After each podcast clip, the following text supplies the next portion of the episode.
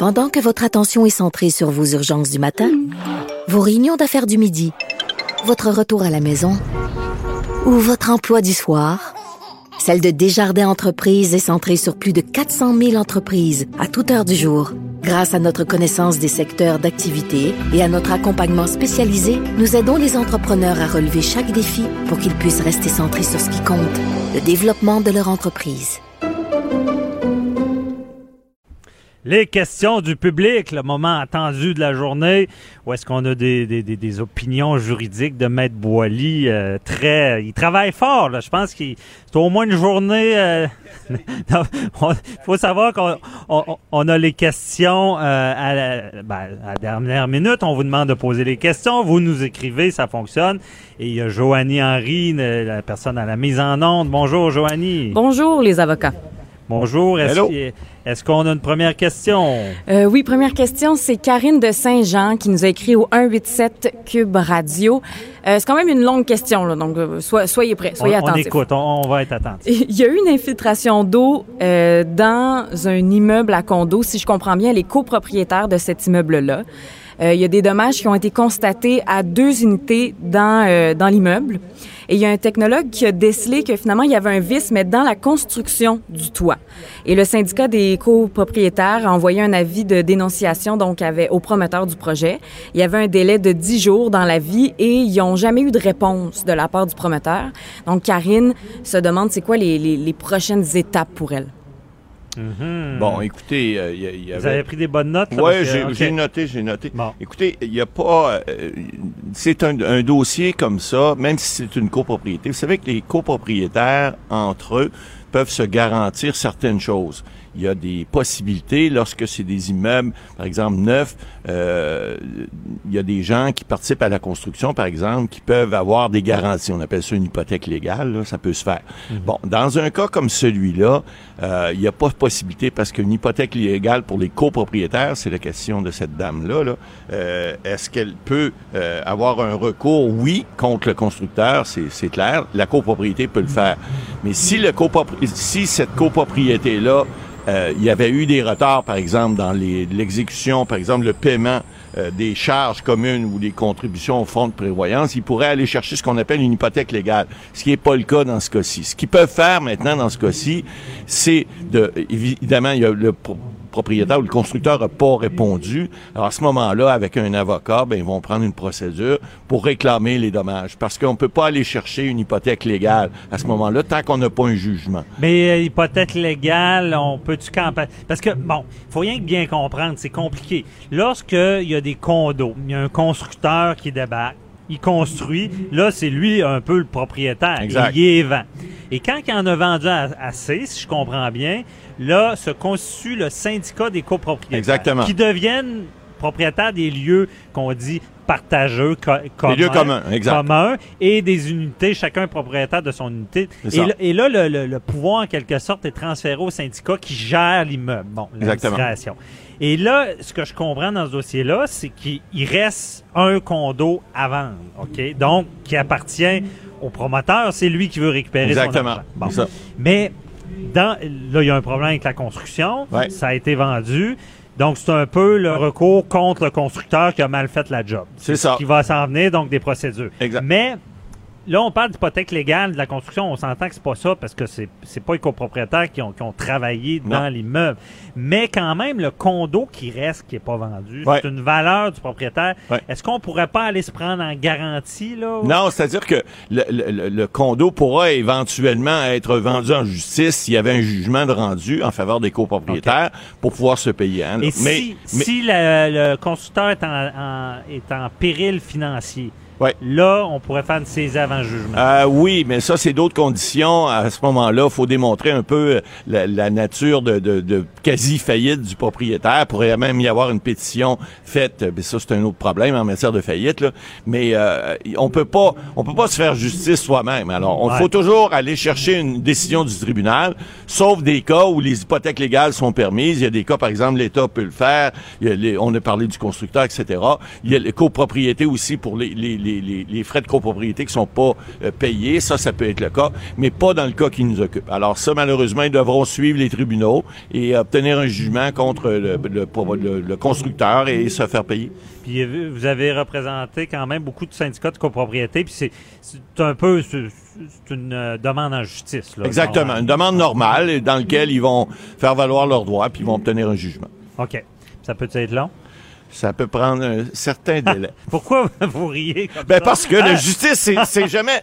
Effectivement, pour les clients, c'est Ah. toujours trop long. Nous, on, on est habitué avec les délais. Là, ça Ah fait ouais. 37 ans que je fais ça. Mais- Mais, c'est vrai que c'est long. Ça prend un certain il peut y délai. avoir des négociations. Oui, tout à fait. OK. Parfait. Joanie, deuxième question, s'il vous plaît. Deuxième question, c'est Daniel Richard, donc de, hey, de Saint-Jean aussi, comme Karine, qui demande, euh, lui, ses vacances arrivent bientôt, il veut euh, aller visiter des pays en Afrique pour ses vacances. Et il se demande, est-ce qu'il y a des restrictions spéciales pour cet endroit-là? Est-ce que euh, je dois avoir des visas, des documents pour visiter? Hey, quel Ouais. pays? Je- Ben, Euh, il- plusieurs il va- pays, mais en Afrique. Il va aller en, En Afrique. Afrique, Écoutez, euh, bon, ben, c'est le temps des vacances, c'est sûr. C'est une bonne question. Euh, il y a, il y a- par contre, il, y a- il faut comprendre, là, le, le passeport, est, est- le passeport canadien, c'est le passeport le plus, euh, le plus facile euh, de voyager à travers le monde. hein. On, est, on, est, on est reconnu dans 128 pays à travers le monde. On n'a pas besoin de visa. Alors, j'ai vérifié, là, au niveau de l'Afrique, euh, il y a plusieurs pays, le Maroc, euh, trois mois, la Tunisie, l'Afrique du Sud, le Lesotho, euh, Botswana, Namibie, Gambie, Mauri- Maurice, l'île Maurice et euh, Sénégal. Tous ces endroits-là, vous n'avez pas besoin de visa, vous pouvez y aller pour au moins trois mois minimum. Il y en a, il y a peut-être le- les autos, c'est 14 jours, mais les autres. Mais par contre, euh, le gouvernement du Canada a émis une liste de pays à ne pas visiter. Hein. Euh, moi, je peux vous dire, j'irai pas prendre mes vacances à Kaboul, Afghanistan, là, parce que c'est c'est pas c'est pas un endroit de rêve. Je suis déjà allé d'ailleurs avec, l'armée là. C'est pas évident. Il y a des- il y, a des pays de- d'Afrique qui font partie de cette liste, courte liste de 12 pays, dont le Burundi. On parle aussi de la République centrafricaine, la Somalie, euh, qui est pas en Afrique, mais au nord. Le- et le Soudan du Sud, en fait, ça aussi, c'est un peu au, euh, c'est pas nécessairement dans, dans, dans, dans l'Afrique, mais il y, a, il y, a y a certains pays africains qu'on dit de ne pas, euh, le, le Mali également, il y a eu euh, l'enlèvement là, de- des deux Québécois là, encore euh, qui n'ont pas été retrouvés encore. Alors, c'est pas des endroits sûrs à visiter, mais par contre, les autres endroits, vous n'avez pas besoin, votre passeport canadien, vous n'avez pas besoin de visa pour y aller, et vous pouvez visiter tous ces pays-là, évidemment, en prenant toujours euh, les précautions d'usage. Hein. Euh, on- Lorsqu'on voyage dans un pays étranger, euh, je dis pas que l'Afrique est pire que d'autres, mais si c'est des pays pauvres, promenez-vous pas avec votre Rolex dans le bras puis euh, votre votre grosse euh, votre grosse chaîne en or, là, vous risquez d'être suivi. Alors c'est sûr que gardez votre argent bien dans vos poches puis euh, essayez de voyager euh, euh, pas en, en, en, exu- en- en exubérant vos, vos, vos, vos avoirs parce que sinon ça peut Ben, être c'est ça. dangereux. Mais tu sais, l'idéal, ça prendra pas d'avocat dans ce dossier-là, c'est d'aller sur le site du pays, s'informer. puis Exactement, C'est bien décrit avec les, les, les, Oui, puis le, les le- ambassades. Exactement. il n'y a pas des ambassades partout, par contre. Non, non, mais des Afrique. fois, ça peut être des ambassades de d'autres pays avec lesquels le Canada fait affaire. Par exemple, le Royaume-Uni, il y a plusieurs ambassades où le Canada, on, on va avoir un, un- un- un représentant là, qui va être là, qui vont vous- pouvoir vous donner des services. Ouais. Mais renseignez-vous avant de partir, c'est la meilleure chose. Et le, le, le, le, ministère des Affaires étrangères du Canada a un service pour ça. Alors, allez vous Puis renseigner. voyager, c'est une chose, mais là, c'est pas la même chose à aller travailler. Là. Non, non, non, non, non, non. Travailler, c'est plus compliqué. Ça prend un visa de travail et ça, c'est une autre euh, paire de manches. OK, ouais. C'est beaucoup plus complexe. Bon, Joanie, est-ce qu'on a d'autres questions? Euh, oui, on va s'en aller du côté de la politique, messieurs. Êtes-vous prêts? Oh oui. Oh, oh, ben, ben, Matt Boily est pas mal habitué à la politique. Bon, Plus que moi. Euh, c'est c'est Gilbert de Mascouche qui, euh, qui dit, on a entendu cette semaine que l'ancien ministre de la Santé sous le gouvernement péquiste de Pauline Marois, donc le docteur Régent Hébert, euh, allait se présenter à la prochaine élection fédérale sous le couvert du Parti libéral du Canada. Coudon, ça prend quoi pour se présenter à une élection, nous dit Gilbert. écoutez, écoutez, ben, écoutez, d'abord, euh, chaque, euh, juste, mon, père disait a juste les fous qui changent pas d'idée. Euh, bon, le docteur Hébert, évidemment, qui a déjà été ministre sur le, gouvernement péquiste, euh, a décidé, bon, de faire le saut fédéral. François Legault, qui est le premier ministre du Québec, a déjà été également un ministre péquiste. Alors ça, c'est au niveau des idéologies politiques, on peut pas euh, discuter de ça, là, mais je comprends que la question est un petit peu à double sens, là, mais moi, je vais y aller au niveau juridique. Hein. Qu'est-ce que ça prend pour se présenter à une élection? D'abord, il faut être citoyen canadien, première des choses. Il faut avoir au moins 18 ans. Et il faut pas faire partie de, de, Hey, Ouais. excusez, j'ai des questions. Bon, allez-y. Euh, mais être- il faut être citoyen canadien. Ouais. Mais ça, ça vient de où? C'est dans la loi électorale. C'est dans la loi.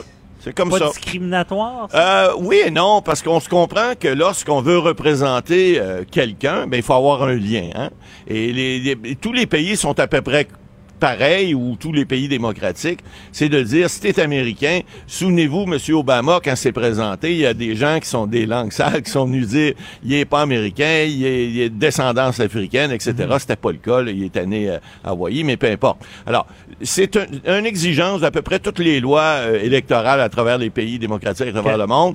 Évidemment, il y a des, des républiques de bananes, des fois, eux autres, qui en passent des petites vites, là. mais ici, c'est pas le cas. Alors, C'est- faut être citoyen canadien. C'est Bon, normal. euh, 18 être- ans après être ça, majeur, comprend pourquoi. On comprend, pour avoir une certaine, bon, un développement assez euh, euh, intellectuel euh, correct. On remarque qu'il y a plusieurs candidats qu'on pourrait en douter, mais ça, c'est un autre paire de manches. Mais, euh, tu sais, le, le 18 ans, 21 ans, mettons, pour Ouais. l'alcool, y a-tu des provinces qui, être majeur, c'est 21? Non, mais peu au Canada maintenant. Aux États-Unis, c'est encore le cas dans certains 21. é- dans certains États, mais c'est plus c'est plus le cas au Canada. Parfait. Alors, donc ça c'est une chose. Évidemment, euh, lorsque vous voulez vous présenter sous une bannière, comme dans ce cas-ci, c'est le Parti libéral du Canada, vous devez être autorisé par l'agent officiel du parti, parce que sinon vous allez être considéré comme étant indépendant. Ou vous pouvez même euh, faire mettre votre votre surnom. L'important c'est d'être connu comme tel. On l'a vu dans le temps avec euh, euh, le- le- les, les, les, les gens qui faisaient des, des, des blagues, là, qui se présentaient avec des noms un peu un peu loufoques.